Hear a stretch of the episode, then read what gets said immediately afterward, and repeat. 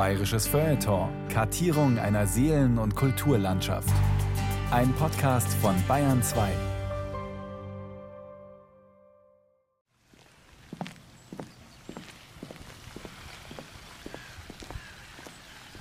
Sie genoss das Barfußgehen und Wassertreten in heilenden Quellen.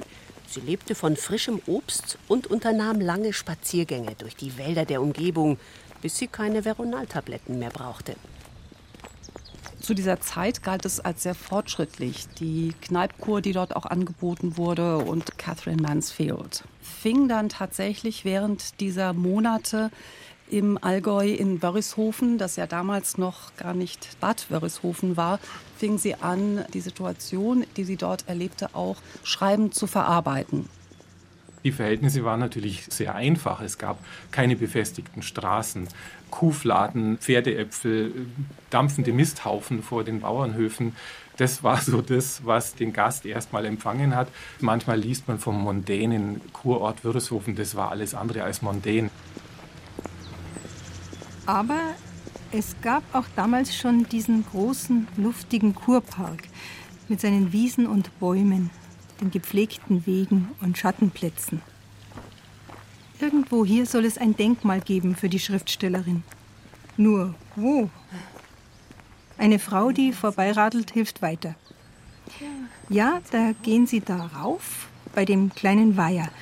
Da sitzt sie auf der Bank. Da sitzt dann auf einer Bank die Schriftstellerin. Aber sie ist nicht so bekannt. War eine Engländerin. Catherine Mansfield kneipt. Eine Sendung von Carola Zinner. Mansfield Catherine, eigentlich Kathleen Beecham. Geboren am 14. Oktober 1888 in Wellington, Neuseeland, gestorben am 9. Januar 1923 in Fontainebleau, Frankreich. Die Schriftstellerin gilt als eine Wegbereiterin der Short Story, der modernen Kurzgeschichte. Und angefangen hat alles in Wörishofen, wo Catherine Mansfield im Jahr 1909 mehrere Monate verbrachte. Was sie hier erlebte, verarbeitete sie zu ihrem ersten Buch In a German Pension, in einer deutschen Pension. Liebe Frau Fischer, möchten Sie Ihren Kaffee nicht im Garten trinken? Das ist ein sehr guter Gedanke. Aber zuerst muss ich mein Korsett und meine Stiefel ausziehen. Ah, was für eine Erleichterung, wenn man wieder Sandalen tragen kann. Dieses Jahr habe ich die Kur sehr nötig. Meine Nerven. Ich bin ein Nervenbündel, einfach erschöpft. Sie kam in die Laube und trug einen schwarz-weiß getupften Morgenrock und eine Kattunkappe mit Schirm aus Lackleder. Hinter ihr Kathi, die den Malzkaffee in der kleinen blauen Kanne brachte. Frau Fischer setzte sich, zog ein tadellos sauberes Taschentuch hervor und putzte damit die Tasse und die Untertasse. Dann hob sie den Deckel von der Kaffeekanne und blickte trübselig auf den Inhalt. Malzkaffee, sagte sie. Ach, während der ersten Tage frage ich mich immer, wie ich damit fertig werden soll. Spießbürger zwischen Völlerei und Kneipscher Askese. Militaristische Nationalisten, selbstgefällige Hagestolze. Scharfzüngig beschreibt Mansfield ihre deutschen Mitbewohner in der Pension Müller, wo sie, nachdem sie zusammen mit ihrer Mutter die ersten Tage im ebenso teuren wie vornehmen Hotel Kreuzer residiert hatte, für längere Zeit Quartier nahm. Das war eine nette, adrette kleine Pension am Ortsrand von Bad Wörishofen. Ja, das war jetzt nichts Großartiges. Es gab halt einen Gesellschaftsraum, wo auch ein Klavier stand, wo man sich getroffen hat. Dann gab es einen Speiseraum, wo alle beieinander saßen. Auch das beschreibt sie ja eben die Deutschen beim Fleisch, nennt sich diese Kurzgeschichte.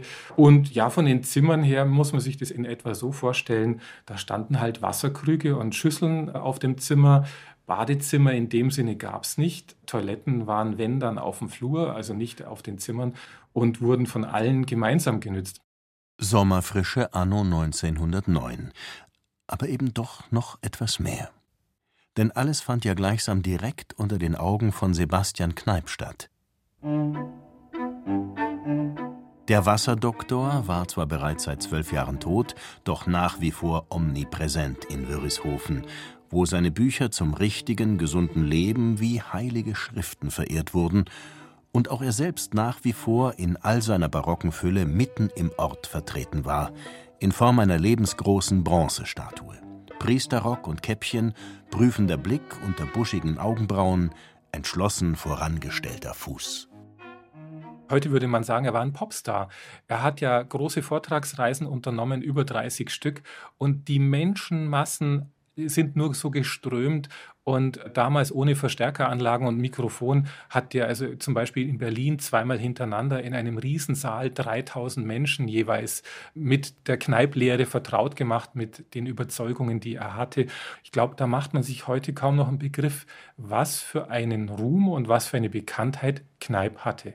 Michael Scharpf, erster Vorsitzender des Verschönerungsvereins Bad Wörishofen, ist ein begeisterter Sammler historischer Fotos und Filmaufnahmen, die vom einstigen Leben hier erzählen. Wie etwa die Kneipkur, ein, wie es im Vorspann heißt, nationaler Lehr- und Werbefilm aus dem Jahr 1923. Die Handlung ist überschaubar.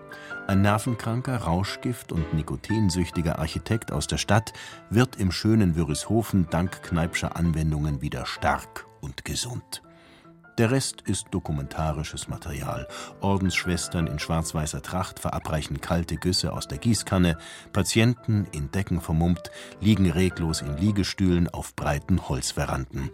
Ein bärtiger Mann im dunklen Anzug bespritzt mittels eines armdicken Schlauchs einen dickbäuchigen Herrn, der lediglich eine Art winzigen Tanga trägt. Kollektive Turnübungen im Freien, Spaziergänge in Wald- und Wiesenlandschaften, idyllische Szenen aus der Badeanstalt. Sie rühmt sich einer Anzahl leerer Holzzellen, einer Badebude für Kneipsche Güsse, zweier Schaukeln und zweier sonderbarer Keulen. Die eine scheint aus dem Arsenal von Herkules oder des deutschen Heeres zu stammen, während die andere unbesorgt auch von Kleinkindern zu benutzen ist. Die Beschäftigung in seinem Luft- und Lichtbad kann man sich so vorstellen, dass die Frauen eher irgendwelche Spiele gemacht haben. Es gibt Fotos, wo man ähm, Klettergerüste sieht, wo man aber auch sieht, dass so Art Kegel aufgestellt sind, die man dann mit einem Holzstück, das an einem Seil befestigt war, umwerfen konnte. Also das waren so Spiele. Und dort nehmen wir bei Wind und Wetter unser Luftbad, wandern herum oder sitzen in kleinen Gruppen beisammen und plaudern über unsere allseitigen Unpässlichkeiten und Gebrechen, denen das Fleisch unterworfen ist. Eine hohe Bretterwand schließt uns ringsherum ein. Dort wurden auch Wasseranwendungen verabreicht. Bei den Männern dagegen sah es so aus, dass dort ja auch, heute würde man sagen, Fitnessgeräte rumstanden. Jenseits der Wand ist auf der rechten Seite die Abteilung für Männer. Wir hören, wie sie Bäume umhacken und Bretter durchsägen, schwere Gewichte auf den Boden fallen lassen und mehrstimmig singen. Ja, sie nehmen es viel ernster. Davon gibt es auch ganz entzückende Fotos aus der damaligen Zeit, wo die Männer mit irgendwelchen leichten Stofflappen gerade mal bedeckt, wie die sich dann in Pose gestellt haben, ihre dicken Bäuche dann versucht haben, ein bisschen durch Luftanhalten einzuziehen. Ich glaube, es sind die Schirme, die uns so lächerlich aussehen lassen ein grünes Baumwolldach mit einem roten Papageiengriff über sich zu halten, wenn man mit nichts bekleidet ist, was größer ist als ein Taschentuch, macht jede Würde lächerlich. Von den Frauen habe ich jetzt tatsächlich auch ein Bild gefunden. Es waren offensichtlich auch Kinder mit dabei. Aber auf diesem Foto ist natürlich schon so, dass die Damen dann wie so eine Art Unterwäsche tragen oder so Hemden, die dann doch mehr oder weniger den Körper bedecken. Also das war schon das Stärkste an Gefühlen, dass man sowas fotografieren konnte. Zwar hatten auch Catherine Mansfield gesundheitliche Gründe nach Wörishofen geführt, doch sie waren von anderer Art als die der anderen Kurgäste. Die junge Frau, die in jenen Jahren in London ein turbulentes, von den reichen Eltern in Neuseeland finanziertes Bohemleben führte, war unehelich schwanger geworden. Sie hatte sich daraufhin zwar schnell verheiratet doch nicht mit dem Vater des Kindes, und den Ehemann nach der Hochzeitsnacht sofort wieder verlassen. Das wurde eine sehr schwierige Situation. Ihre Familie hat da interveniert und ihre Mutter ist dann aus Neuseeland angereist und hat angeordnet, dass sie nach Bayern sollte, nach Bad Wörishofen, um dort sich einer Kur angeblich zu unterziehen. Patricia Plummer, Professorin für englische und postkoloniale Literatur an der Universität Duisburg-Essen.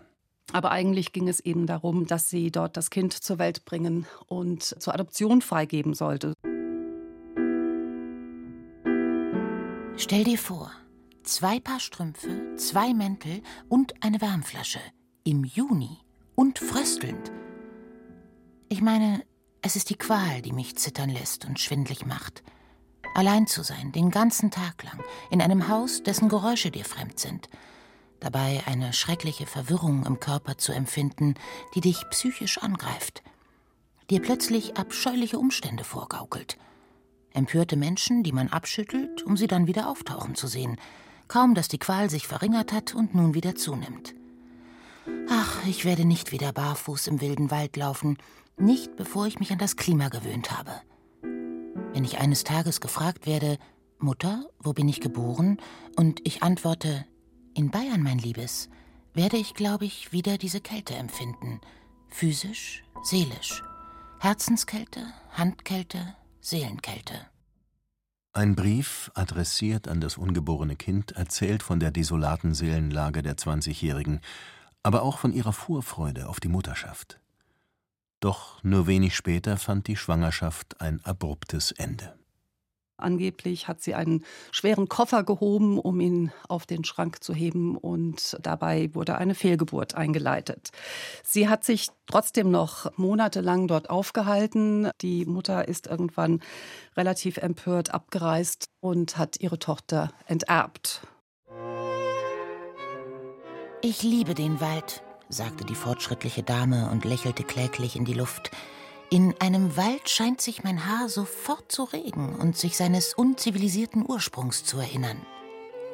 Aber auch wörtlich genommen, sagte Frau Kellermann nach einer verständnisvollen Pause, gibt es für die Kopfhaut bestimmt nichts Besseres als die Luft im Tannenwald. Oh, Frau Kellermann, sagte Elsa, bitte zerstören Sie uns nicht die Magie. Die fortschrittliche Dame blickte sie sehr wohlwollend an. Haben auch Sie das magische Herz der Natur entdeckt? Das war für Herrn Langen das Stichwort.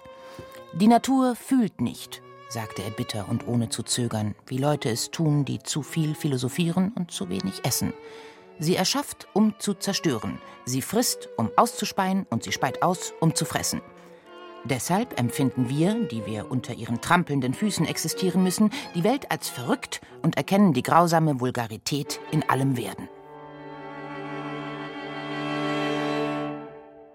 Warum Mansfield nach dem Ende der Schwangerschaft und der Abreise ihrer Mutter in Wörishofen blieb, statt sich sofort wieder ins Londoner Nachtleben zu stürzen, darüber lässt sich nur spekulieren. Vielleicht wollte sie sich noch von den Folgen der Fehlgeburt erholen, vielleicht schätzte sie auch, nachdem die monatliche Apanage der Familie mittlerweile auf ein absolutes Minimum reduziert war, das vergleichsweise billige Leben in der bayerischen Provinz. Fest steht jedenfalls, Sie konnte dem Leben als Kneipianerin einiges abgewinnen, vom morgendlichen Tautreten bis hin zu der von Vater Kneipp propagierten luftigen Kleidung ohne Strümpfe und Korsett. Die Mode der Damen war ja knöchellang, also die Röcke, die Kleider, da blanke Haut zu zeigen, womöglich den Rock bis übers Knie zu heben, das war fast schon verwerflich und deswegen hat ja auch der Begriff vom sündigen Dorf die Runde gemacht. Klar, die Damen sind halt zum Wassertreten in die Bäche gestiegen. Wassertretanlagen in dem Sinne, wie man sie heute kennt, hat man damals noch nicht, sondern da hat man den Wettbach hergenommen und den Stuttweitbach. Und da musste man natürlich Bein zeigen. Und das hat schon zu Spekulationen Anlass gegeben, ganz klar. Nicht alle Wörishofener waren begeistert darüber, dass ihr zweieinhalbtausend Seelendorf jeden Sommer über Monate von rund zehntausend Fremden bevölkert wurde, die leicht geschürzt über Wiesen hüpften, in den Bächen herumstapften und sich über den Geruch der Misthaufen mokierten. Selbstbewusste Eindringlinge, die sich oft weit erhaben fühlten über die Einheimischen. Michael Scharpf es gab da zwei Fraktionen. Es gab zum einen die ländliche Bevölkerung, die Bauernschaft, die einfach so wie Jahrhunderte zuvor ihrer Landwirtschaft nachgegangen sind. Und es gab natürlich auf der anderen Seite dann diejenigen, die auch mit den Gästen Geld verdient haben. Es gibt die Geschichte von 1890, wo also ganz knapp sich der Ort und die Bürgerschaft ausgesprochen hat mit nur, glaube ich, einer Stimme Mehrheit für äh, die Fortführung dieses Kurortgedankens, für das Kneipwesen. Daraufhin ist auch der damalige Bürgermeister, der das nicht wollte, zurückgetreten. Also da war schon ein großes Spannungsfeld und eines der bösesten Schimpfworte, die sich Kinder an den Kopf werfen konnten, war mit voller Ingrimm und Inbrunst ausgesprochen, du Kurgast, du. Also das war einfach das schlechteste und das schlimmste Schimpfwort, das man sich geben konnte. Und das macht, glaube ich, auch deutlich, dass halt hier einfach, naja, die Fremden mehr als Eindringlinge gesehen wurden, wenn man nicht eben von ihnen partizipiert hat und sich dem Kurortgedanken angeschlossen hat, sei es, dass man Zimmer vermietet hat, sei es, dass man irgendwie einen kleinen Mittagstisch angeboten hat oder solche Dinge. Wobei die Kurgäste natürlich dann gegenseitig einiges voneinander mitbekamen. Man merkt Mansfield, die gut Deutsch sprach, förmlich das Entsetzen an über die munteren Tischgespräche und die gigantischen Portionen, die gleichzeitig verdrückt wurden. Deutsche beim Fleisch, so heißt eine der Kurzgeschichten, in denen sie die chauvinistischen Sprüche ihrer Mitbewohnerschar ebenso aufs Korn nimmt wie ihre schlechten Manieren und das gönnerhafte Gehabe. Die Brotsuppe wurde auf den Tisch gestellt. Ah, sagte der Herr Rat, beugte sich über den Tisch und spähte in die Terrine. Das ist genau, was ich brauche. Mein Magen ist seit mehreren Tagen nicht in Ordnung. Brotsuppe und genau die richtige Konsistenz. Ich bin selbst ein guter Koch, wandte er sich an mich. Wie interessant, erwiderte ich und bemühte mich, das genau richtige Maß an Begeisterung in meine Stimme zu legen. Doch, ja, wenn man nicht verheiratet ist, dann ist es notwendig. Was mich betrifft, hatte ich von den Frauen auch ohne Heirat alles, was ich haben wollte.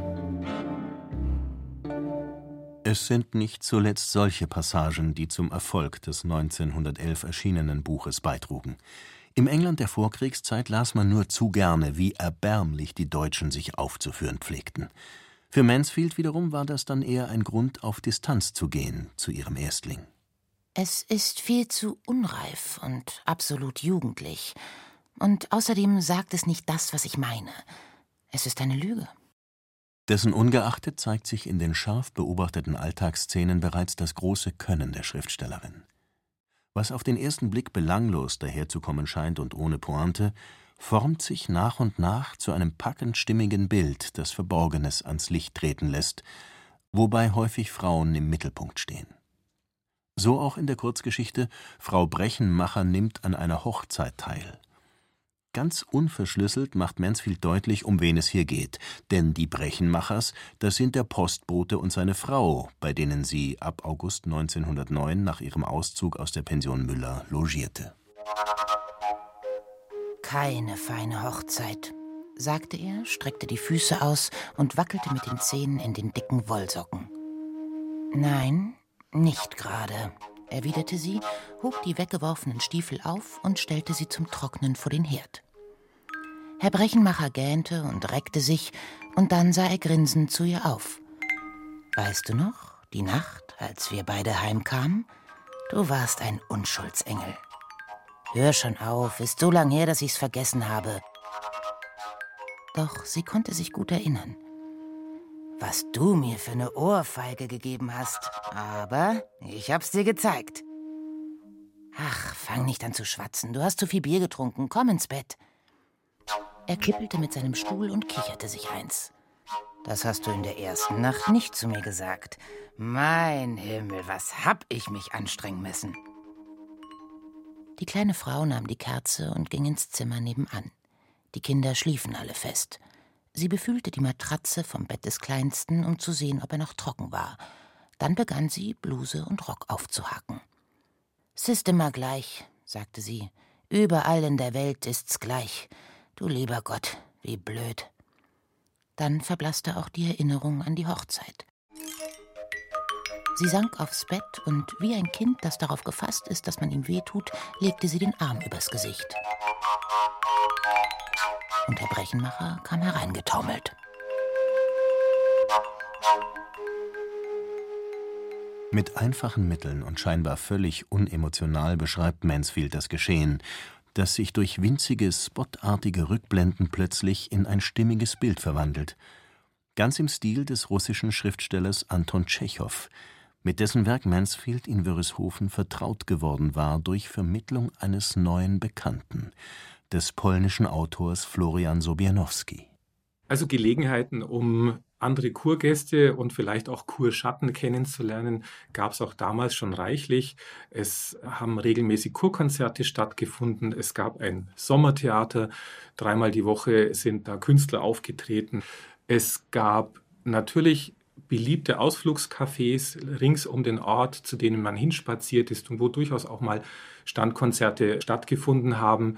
Und es gab auch tatsächlich schon sehr früh, noch zu Lebzeiten Sebastian Kneips, übrigens gerade mal eineinhalb Jahre nach der Erfindung des Kinematographen, also des bewegten Bildes, der lebenden Fotografie, wie man es damals genannt hatte, gab es auch in Rüsshofen zur Zeit von Mansfield regelmäßig Kinovorstellungen, allerdings jetzt nicht, wie wir es kennen heute, in einem festen Kinogebäude, sondern durch Wanderkinos, die dann entsprechend groß Werbung für sich gemacht haben und die dann mit Dampflokomobilen angefahren kamen und Zeltaufbauten, wo dann durch eigene Licht- und Kraftanlagen die Zelte auf das Feenhafteste erleuchtet wurden. Das ist zum Beispiel ein Inserat, das ich ganz wunderbar finde von dem Jahr 1903. Ob sie wirklich im Kino war, das wissen wir nicht. Denn Mansfield hat später alle Tagebücher aus jener Zeit vernichtet. So lässt sich vieles nur mehr anhand ihrer Geschichten rekonstruieren und dessen, was bei Kurgästen allgemein üblich war. Wie etwa ein Ausflug mit der Eisenbahn in die rund 80 Kilometer entfernte bayerische Hauptstadt. Sie haben Deutschland nicht gesehen, wenn Sie nicht in München waren. Alle Ausstellungen, das ganze künstlerische und geistige Leben Deutschlands ist in München. Im August gibt es die Wagner Festspiele und Mozart und eine Ausstellung japanischer Bilder. Und es gibt Bier. Sie wissen nicht, was gutes Bier ist, wenn Sie nicht in München waren. Ja, man sieht da am Nachmittag feine Damen, aber wirklich feine Damen, das sage ich Ihnen, die leeren solche Gläser. Er maß die Höhe eines stattlichen Waschgeschirrkruges ab und ich lächelte.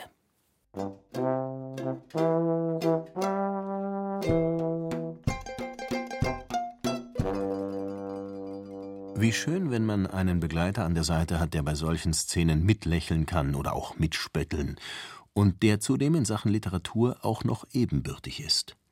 Mansfield, die nie etwas auslässt, beginnt ein Liebesverhältnis mit Florian Sobiernowski und steckt sich prompt mit einer zu jener Zeit nur schwer zu behandelnden Geschlechtskrankheit an. Da helfen weder Wickel noch Güsse. Bei der Abreise aus dem tief verschneiten Wörishofen am zweiten Weihnachtstag ist Catherine Mansfield deutlich kränker, als sie es bei ihrer Ankunft war. Von diesem Zeitpunkt an bis zu ihrem Tod sie starb 1923 mit nur 34 Jahren war ihr Leben geprägt von Krankheiten, von Geldsorgen und von komplizierten Liebesbeziehungen zu Männern wie zu Frauen.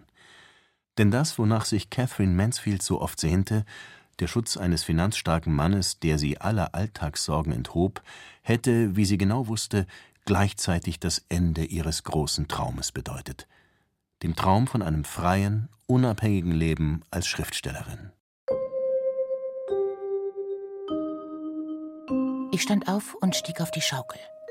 Die Luft war würzig und kühl und sauste an meinem Körper entlang. Über mir segelten weiße Wolken zierlich über den blauen Himmel.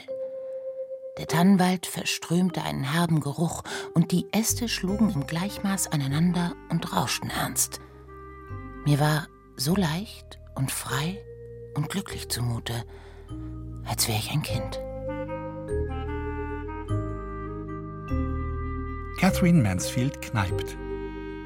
Das war eine Sendung von Carola Zinner. Gesprochen haben Xenia Tilling, Udo Wachtfeitel, Friedrich Schloffer und Karin Schumacher. Ton und Technik Robin Auld. Regie Carola Zinner. Eine Produktion des Bayerischen Rundfunks 2021.